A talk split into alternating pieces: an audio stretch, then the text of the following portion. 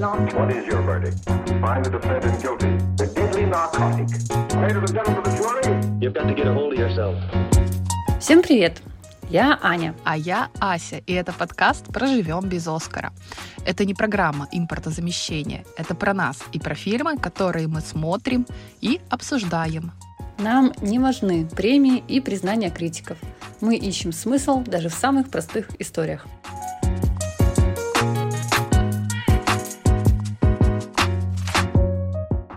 Итак, сегодня, дорогие слушатели, мы выходим в последний раз в первом сезоне и вернемся к вам снова, не раньше осени. Мы, конечно, и так пропадали уже несколько раз за этот год. И, честно говоря, даже не верится, что мы записали 10 эпизодов примерно за год. Когда мы только начинали, мне казалось, что это что-то нереальное. И в глубине души была уверена, что мы все это бросим где-нибудь в эпизоде на втором, как часто получается. Не без труда, с перерывами, но мы все-таки доползли до небольшого юбилейного выпуска, с чем тебя, Аня, и поздравляю. И я тебя тоже поздравляю. Сегодня мы поговорим о дружбе, о том, как она меняется, как меняется отношение к ней с возрастом, эволюционирует ли дружба, и ты вообще сам как друг меняешься ли. Может ли дружба закончиться? Для разговора об этом мы выбрали, я считаю, главный фильм про дружбу нашего поколения. Это фильмы, целую вселенную, не побоюсь этого слова, «Секс в большом городе». Можно я одну секунду? Я пошучу, потом, не знаю, можешь вырезать. Просто так было смешно, ты сказала. А для разговора об этом мы, в- мы пригласили в студию наших бывших друзей. Знакомьтесь. Виолетта. Виолетта, да. Казимир. Валентин Степановна. да.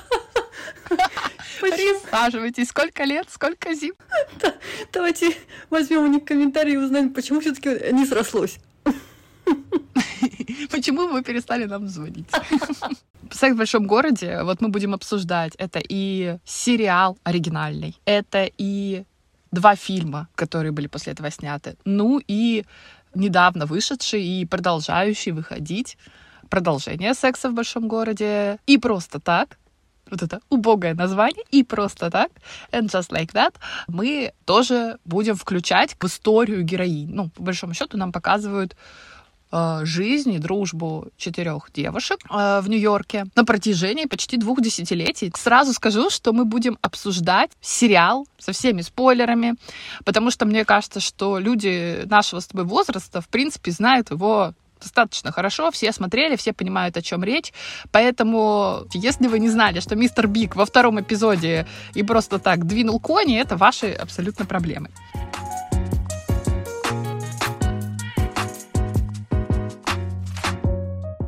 Аня, вот ты, кстати, не хочешь мне возразить, что история Кэрри и ее вот этих вот всех людей, которые ее окружают, вообще-то про любовь и секс, а не про какую не дружбу. Не хочу. Э, Тема про любовь и секс — это очень красивая упаковка и правильная упаковка для того, чтобы донести какие-то другие мысли. Там не только про любовь и секс. И это становится понятно, наверное, ну, в первом сезоне уже точно. Просто эта тема, особенно секс, понятное дело, он всегда привлекает. Ты где-нибудь пишешь слово «секс», и люди покупают эту книгу, а там внутри, знаешь, это объяснение, как работает желудок. Люди, конечно, сильно расстраиваются, но книгу ты продал.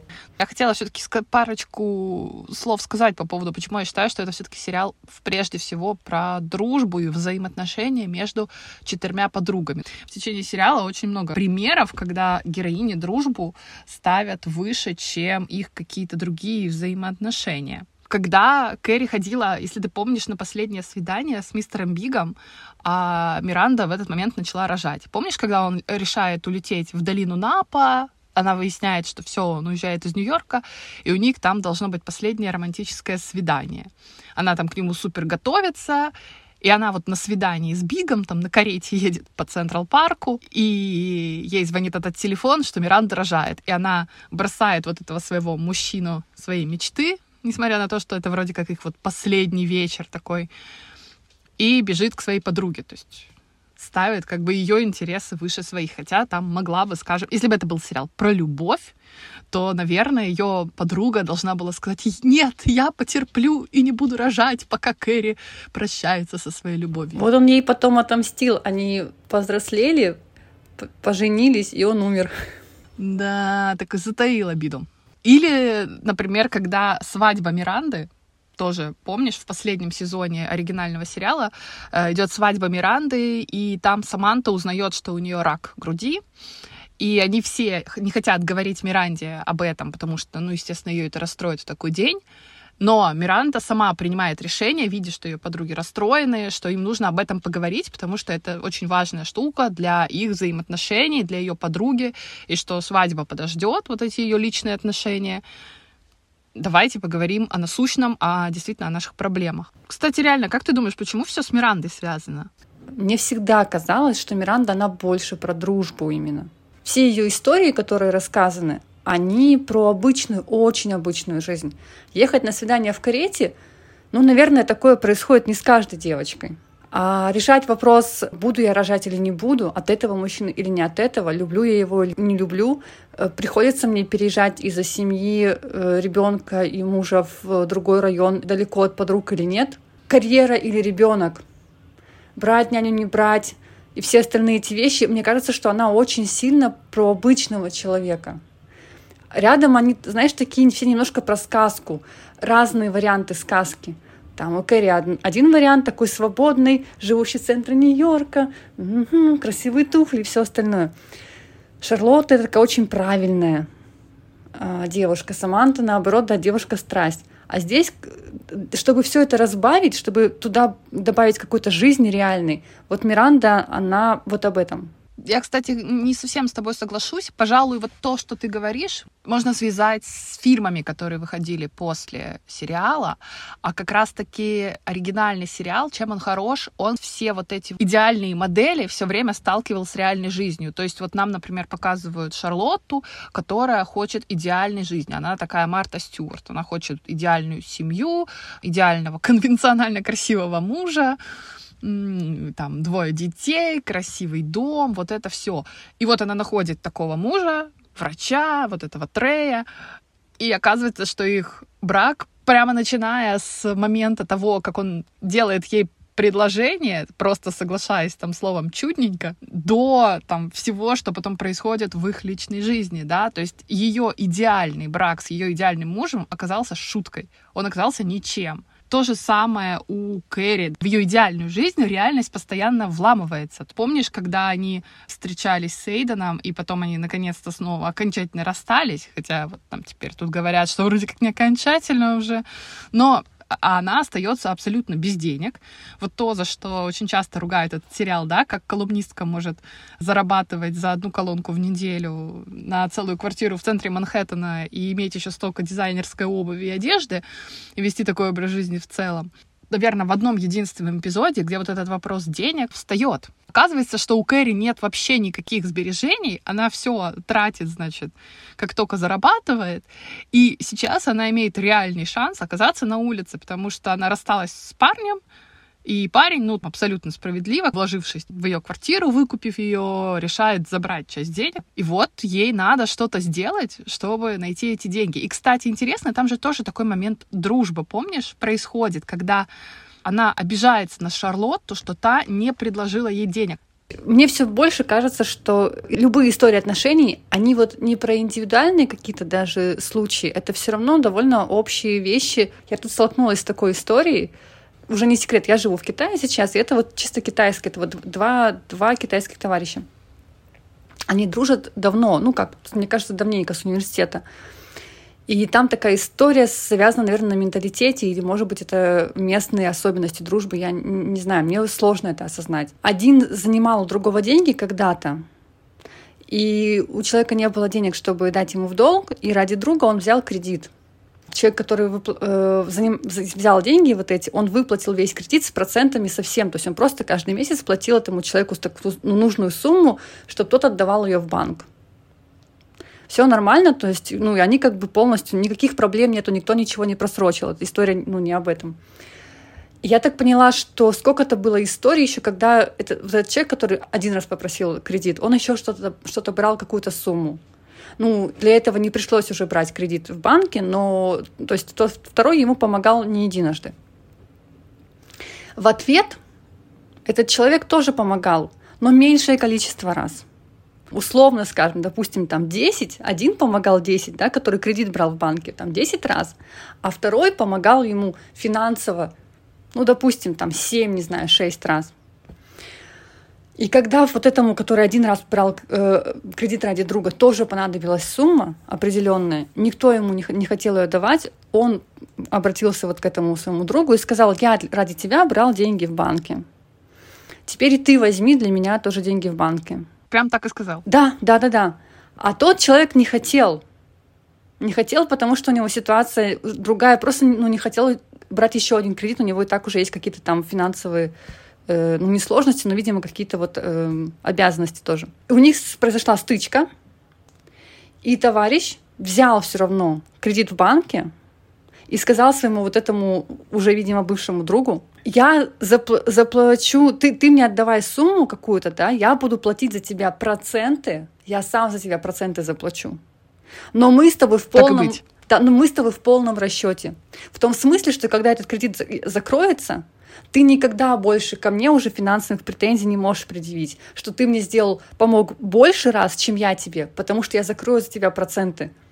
Я ну, до сих пор не могу осознать вот эти вот отношения, потому что я пыталась перевести на, на свои рельсы, то есть я думала, ну вот как я скажу, там, подружке, я тебе там помогла там 15 раз, да, а ты мне 10, поэтому давай-ка ты мне теперь, знаешь, вот это, вот это, еще и вот это. А и что, и они друзья так до сих пор? То есть они друг друга друзьями считают, нет? Я думаю, что нет, они не общаются по-моему, даже не переписываются. А я не понимаю, а почему они сами-то не могут брать кредиты? Зачем вот такая сложная схема через друга? Я тоже, я тоже не поняла. Ну, не знаю, может быть, у него уже взято там, знаешь, два кредита, фиг его знает, и вот он не может... Я не знаю, я вот эти в то, в это... Так, друзья, так, я так и представляю, как я, знаешь, в чат с друзьями пишу. Ребят, у кого кредитная история получше? Кто может для меня взять займ? Да, и, и желательно, чтобы... Кто со мной в деньгу пойдет? Да, и желательно, чтобы один из тех, кому я, кому я помогал больше, чем вы мне.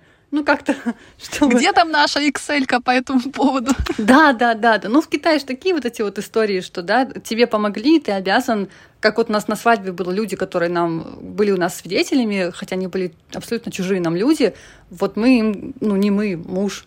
У него была идея фикс, что им нужно какой-то вот, значит, конвертик все равно вручить, потому что они нам помогли, и тогда мы им никогда уже не будем обязанными. Вот, и вот я просто к чему это говорю, что просто если мы это говорим не, не только в рамках фильма, а перекладываем это на личные отношения, мы, мы все стараемся это как-то да, на себя приложить, то вопрос в том, как у вас выстроены отношения изначально, и, допустим, если они менялись, как менялись эти границы, и что у вас позволительно в отношениях, что нет.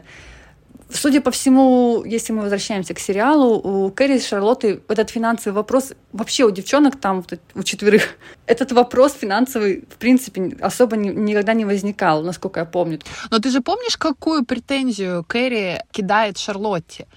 Она ей говорит, я бы все равно твои деньги не взяла, но почему ты не предложила?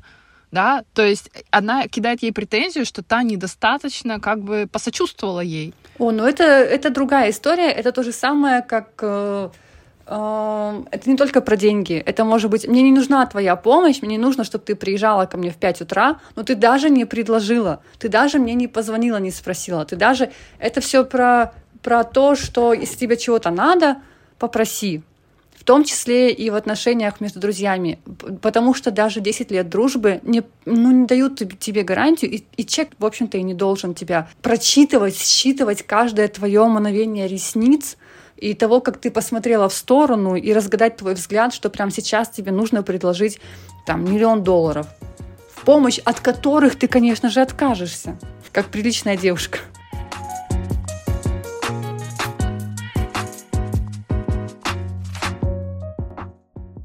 Тебе не кажется, что со временем границы, они как бы меняются? Мне сейчас там 32 года, я уехала из своего города, ну и ты тоже уехала из своего города, да, и поэтому у нас, да, у нас поменялся круг общения, так или иначе. Кажется, что вот сейчас в 30 лет заводить новых друзей стало гораздо сложнее.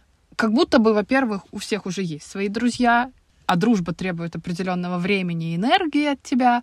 И вроде как вот вокруг люди не то чтобы сильно тоже заинтересованы в том, чтобы найти себе в лице тебя нового друга, с одной стороны. С другой, у тебя вроде бы как, я не знаю, вот мне кажется, что у меня с одной стороны наоборот стало меньше претензий к людям, которые со мной общаются, да, то есть я наоборот уже не, не, не ищу какую-то половинку свою там в друге, да, а готова э, там, не знаю, вот с этим мне прикольно, там, не знаю, в кино ходить, а с этим мне прикольно ходить на спорт, и окей, да, вот как, в принципе, в сексе в большом городе, да, если мы смотрим на этот мир глазами Кэрри, то да, вот у нее там, не знаю, для вечеринок есть Саманта, там, для дружеских посиделок э, Миранда, а там, не знаю, Шарлотта для похода в клуб керамики. Просто плюс, плюс, плюс, плюс 100-500 к этому я добавляю и жму твою руку, и дружескую петулю тебе даю. И когда-то мы об этом с тобой уже говорили, и я не совсем эту точку зрения разделяла. Сейчас прошло буквально два года, и я поменяла свое мнение по этому поводу и соглашусь с тобой абсолютно. Но с другой стороны, с другой стороны, я понимаю, что я тоже не с каждым человеком далеко готова близко сходиться. Уже есть люди, которые, например, вдруг ни с того ни с сего начинают во мне вызывать какое-то раздражение, хотя с чего бы. Ну, то есть они мне там ничего плохого не делают, а я такая думаю, блин, какой ты глупый или бесячий, господи, боже мой. Хотя, может, я могла бы тоже с ним какую-то грань найти, и мы бы по этой грани пошли дружить. Есть ли у тебя ощущение, что как раз плюс в том, что теперь мы можем выбирать. Э, когда я училась в университете, скажем, или в школе, да, естественным образом основная часть моих друзей это были люди, которые меня окружали в классе или в группе университета. Не потому, что я их подобрала себе или выбрала как-то по тем качествам, которые мне важны. И честно, в процессе отношений я и не раскладывала людей на том, нравятся мне там эти качества или нет. И стоит мне как-то выстроить границы с ними, там что-то в процессе, когда я узнала что-то больше об этих людях. У меня это заняло много времени потом, чтобы определить для себя эти вещи. И настал как раз момент, когда я поняла, что мне сложно, допустим, я хочу как-то менять эти отношения. Или, скажем, уходить из этих отношений. Ровным счетом потому, что вдруг оказалось, что я вот другой человек. То, что мне там было 20 лет, просто мне, мне это было несущественно, наверное. Или мне было проще как-то играть какую-то роль. А потом прошло время, я повзрослела, может быть, себя стала больше как-то любить и уважать. И свои границы вдруг стали важны. И когда я начала их выстраивать, эти границы не устроили других людей. Нормальная ситуация, абсолютно естественно. Но при этом сейчас, вот когда меня окружают другие люди, я с ними общаюсь ну, скажем, вот я не со всеми русскоговорящими людьми подружилась. Раньше я принимала решение общаться со всеми, потому что, а вдруг он будет моим другом, понимаешь? Вот, а вдруг у нас сложится, он как-то откликнется мне, и сложатся вот у нас близкие отношения. А сейчас я понимаю, что я их строю изначально на том, что вот я сразу смотрю, есть то, на чем можно эти отношения построить. Или какая-то фигня, и лучше сразу оставить это там, где, где это есть. А нет еще такого, что ты, стараясь дружить со всеми, ты еще не просто хочешь, чтобы все были твоим другом, а ты еще хочешь, чтобы ты для всех стала другом. То есть это ты себя поверяешь на то, насколько ты хороший. Раньше было такое, да. Сейчас мне кажется, что мне важны качества отношений. Но вот у тебя есть друзья, с которыми ты очень давно общаешься, и, скажем, твой переезд не только не повлиял, а наоборот углубил вашу связь. Ну, ты знаешь, просто есть ряд друзей, и мне кажется, это не зависит от того, как долго вы дружите, а просто вы сошлись с этими людьми, и не столь даже важно, как часто вы общаетесь. У вас такая связь, что даже если вы не будете общаться месяц, это ничего не поменяет в ваших отношениях. Э, это отношения дружеские, которые уже не держатся на том, что вам что-то конкретно интересно. Да, постоянное обновление информации. Как бы вот это вот все, да, когда да. если ты не обновил ее неделю, что как будто бы вам не о чем уже и поговорить. Да, да, да. Это просто люди, с которыми ты можешь обсудить, ну, буквально там все. То есть, с одной стороны, это как будто бы немного противоречит тому, что я сказала про соулмейтов, но на самом деле, да, есть такие люди, есть такие друзья в твоей жизни, в моей жизни, видимо, в твоей, да, ты киваешь мне с того света. Другого С конца. того света. Когда неправильно звучит, да. С другого конца. С того света, где мистер, э, мистер. Биг. Мистер Биг, куда вот копыта свои. Это дружба, которая держится уже просто на том, что вы друг другу ну, знаешь, вот это вот, наверное, близость, вот этот вот, ну, я сейчас скажу, я назову это soulmate, но это не то, да, она просто держится на том, что вы друг друга принимаете. То есть вам уже не нужно, чтобы э, твой друг эм, был с тобой во всем согласен и был с тобой одной точки зрения, и вот это вот все было с ним, вот эта вот тележка с ним приехала.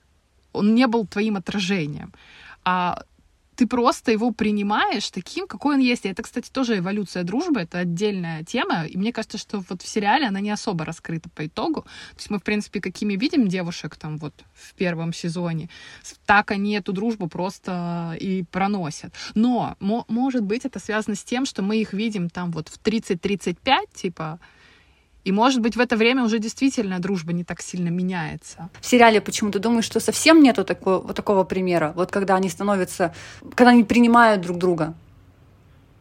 Но мне кажется, нет, потому что там не очень много конфликтов между ними. И нет размышлений на эту тему. То есть мы, там нам просто показывают, что дружба — это типа очень важная фигня, ребята. Вот посмотрите, какая это опора для каждой из героинь. Но кризисов они не проходят именно как друзья. Ну вот кроме, может быть, того, про который мы поговорили насчет денег. Это, наверное, единственный такой момент. В остальном они всегда действуют как самые идеальные, самые классные подруги, все принимающие и понимающие. Кроме, кстати, вот этой истории, которая в последнем сезоне нам показана, когда якобы Кэрри поругалась с Самантой. Что, кстати, на мой взгляд, не очень правдоподобно, потому что Саманта казалась всегда очень понимающим и принимающим другом. И то, как это там объяснено, что якобы они из-за денег, ну не из-за денег, а из-за того, что там Кэрри отказалась от услуг Саманты как э, своего пиар-менеджера, ну не знаю. Честно говоря, сомнительным, потому что она же вроде как отказалась не потому, что она плохой пиар-менеджер, а просто потому, что он ей как бы ну, не очень нужен оказался. Я согласна, было бы намного... Выглядит, выглядит как не очень правдоподобно к тому образу, который делали у Саманты, очень Да, понимающей, неорганично вообще. которая вообще была ее пресс-агентом, извините меня, э, когда та ей чуть ли не бутылкой шампанского платила. Ну, как-то пф, странно. Ну, может, психанула. Знаешь, психанула, бывает Ну, не, такое. не, не, Так вот, я про неорганичный, конфликт, совершенно, абсолютно. И Тут я с тобой согласна. Тут они могли придумать и как-то получше выкрутиться из этой ситуации.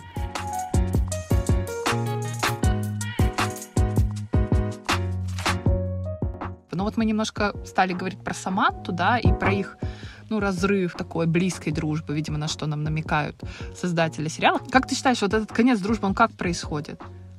Я просто не верю в конец дружбы из-за ссоры. Когда люди ссорятся, да, это значит, есть какая-то эмоция, какая-то обида, которая, ну, разрешившись, по идее, какой-то катарсис происходит, и все. Вот на моей практике, например, да, в моей жизни, скорее случалось так, что дружба себя исчерпывала, просто было больше неинтересно вместе. Ну, либо исчерпывала, либо вы становитесь настолько разными, что вы больше не хотите друг друга принимать. Или твое поведение перестает быть тем, который устраивает твоего друга. Мне очень нравится определение дружбы, что это движение навстречу друг другу. Допустим, любовь может быть безответной. Да, ты можешь любить человека, испытывать к нему там какие-то эмоции, он тебе нет, да, ты страдаешь, но, это, но она существует, эта любовь. А вот дружба безответной быть не может. Ты не сможешь продолжать дружить в одно лицо. А насколько ты считаешь реалистичным вариант, который, например, показан в другом художественном произведении Банши и Нишерина, э, где два старых друга, то есть оба они уже такие люди за там, 60 лет, они живут на острове Нишерин, да, вот этом придуманном, то есть это маленький-маленький городок, ну, деревня, считай. Вот они там дружат уже там 20, 30, 40 лет, фиг знает сколько, короче, дружат. И вот один из них приходит к другому в один прекрасный день, а тот с ним не разговаривает. Он говорит, а что случилось? Он говорит, ничего не случилось, я просто понял, что я не хочу больше с тобой дружить. Ты мне как бы надоел. Я понял, что больше не хочу твои минусы, да, терпеть. Эм, Я согласна с тобой, что ссора — это обычно причина. То есть если после ссоры закончились отношения, это, конечно, точнее не причина, это повод, да, повод, чтобы закончить. Суть, она в чем то другом. Чем-то ты человека обидел, чем-то не устраиваешь. А иногда бывает так, что вы это не проговорили, то есть появился вот этот повод в виде ссоры. И поскольку есть какая-то причина, которая не оговаривается, ссора становится затяжной, и дальше вы просто расходитесь. Такое тоже может быть. Да, но просто видишь, воп- вопрос в том, что когда вы дружите много-много лет, и да, понятно, что есть какие-то вещи, с которыми ты просто миришься. Ну, вот о чем мы раньше да, говорили. Насколько уже вот в таком взрослом возрасте с таким багажом дружбы, если вы не поругались, вот вычеркивать человека из жизни, насколько это правильно, насколько это того стоит. Если тебе уже 70, и ты такой, блин, надоел ты мне, товарищ, все, ну, до значит, свидания. так, ну а что вот? А когда люди разводятся, и реально им там по 70, допустим, и вдруг они разводятся? К сожалению, так тоже бывает, но ну, та- такова реальность, и реальность отношений. Я просто думаю, а стоит ли это того? Но вас уже как бы столько связывает, и э, шансы на то, что вы найдете себе новых друзей, ну давайте откровенно, невелики. Так а если тебе некомфортно с человеком? И в любом случае, конечно, прекращая какие-либо отношения, ты берешь на себя ответственность за все, что с тобой будет происходить дальше. За то, что тебе, может быть, не встретится кто-нибудь другой. За то, что ты, может быть, останешься в каком-то смысле в одиночестве. Если ты эти границы вдруг начинаешь расставлять, да, или как- заканчиваешь что- что-то и начинаешь новое, ты берешь на себя ответственность за это. К сожалению, это так. То есть хотелось бы, чтобы были прекрасные, радостные отношения со всеми, с кем ты вначале вот познакомился, и вы всю жизнь вот просто душа в душу, и все замечательно, и нету конфликтов, или они есть, но вы их решаете, и у тебя там 50 друзей, и со всеми все замечательно. Или до гробовой доски вы общаетесь, и просто рука в руку, душа в душу, и все остальное. Но так, и скорее всего, так не будет. И мне кажется, что как раз если мы запрещаем себе думать, что есть возможность и потенциал найти еще новых друзей, мы как бы перекрываем себе вот это вот как дыхание, потому что там страшно. Это как со сменой работы, наверное, и вот даже с тем же самым переездом. Можно миллион ле- лет себе запрещать это сделать, а потом уехать и подумать, а чё я так боялся?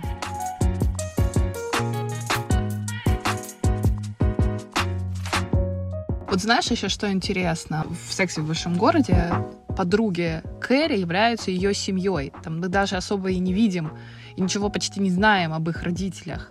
Согласна ли ты вот с тем, что сегодня, в общем-то, дружба и друзья становятся больше семьей, чем вот обычная классическая семья? И мы даже на семью, на классическую, сегодня накладываем требования, которые вообще-то обычно накладывают на друзей. Но нам недостаточно того, чтобы э, родитель нам, например, сказал, я там твой отец, поэтому будет вот так. Просто потому что я по иерархии тебя выше и старше тебя. О, Ну, вот это Да? сейчас, конечно. Нам, ну, мы сегодня требуем от семьи, чтобы она нас понимала, принимала. Одно Что- другому не противоречит. То, что родители тебя понимают и принимают, не означает, что они должны тебе все запрещать и быть очень авторитарными.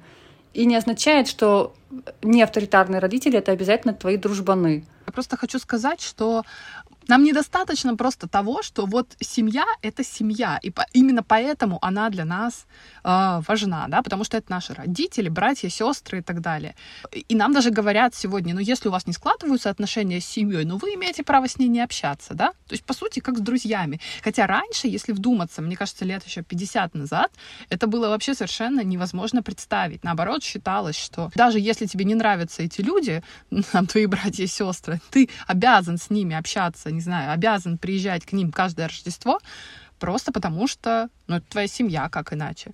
Сейчас как будто бы это сломлено, и наоборот, считается, что ты можешь свою семью выбрать из своих собственных друзей. Вот она будет твоей основной опорой.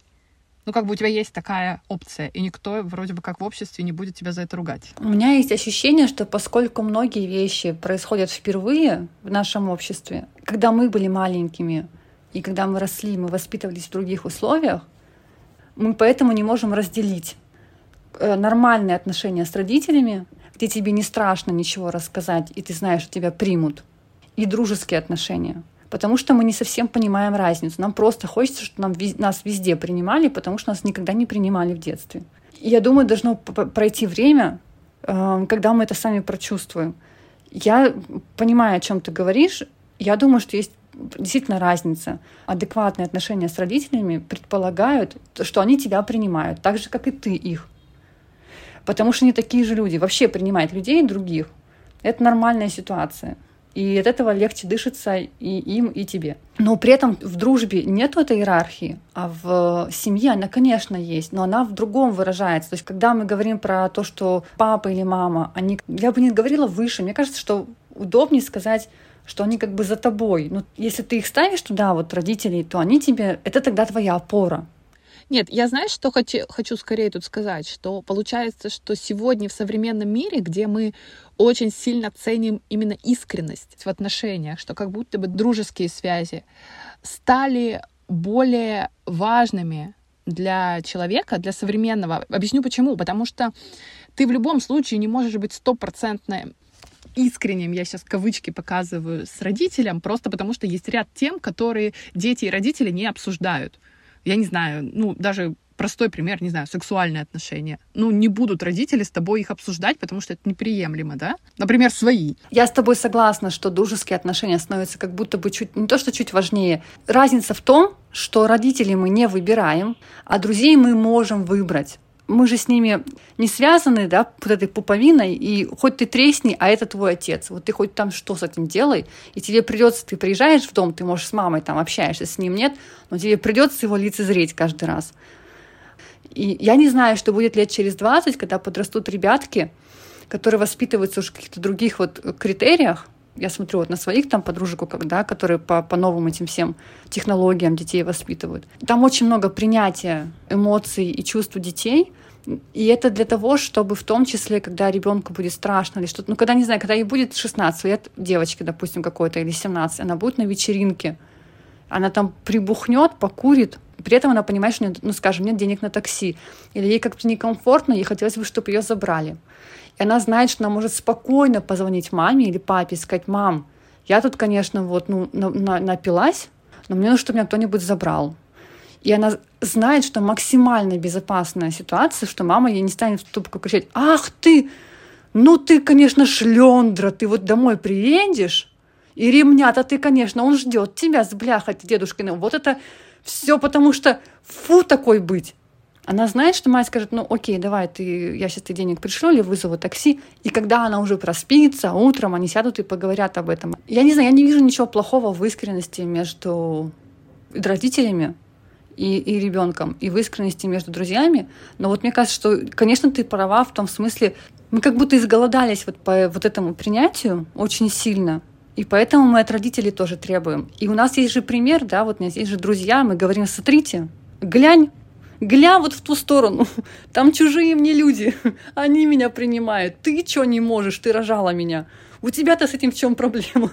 Ты вообще должна это сделать, да, как бы по, своей, по своему функционалу. Может быть, вот в этом и нам, поскольку нам это стало сейчас проще с друзьями, может быть, мы туда просто такие же претензии кидаем и ждем, и хотим этого.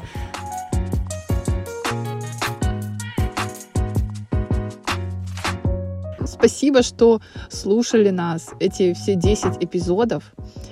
Пишите нам комментарии на той площадке, где вы нас слушаете, потому что это помогает продвигать подкаст. Ставьте звездочки, сердечки. Читайте наш иногда обновляющийся телеграм-канал «Проживем без Оскара», который, я надеюсь, скоро начнет писать и Аня. Вот. Спасибо всем, кто помогал нам это делать. Аня, спасибо тебе. Ася, спасибо себе. Ася, спасибо а, тебе. Спасибо, спасибо Насте Вариной, которая нарисовала для нас замечательную обложку. И до встречи. Всем пока. Всем пока.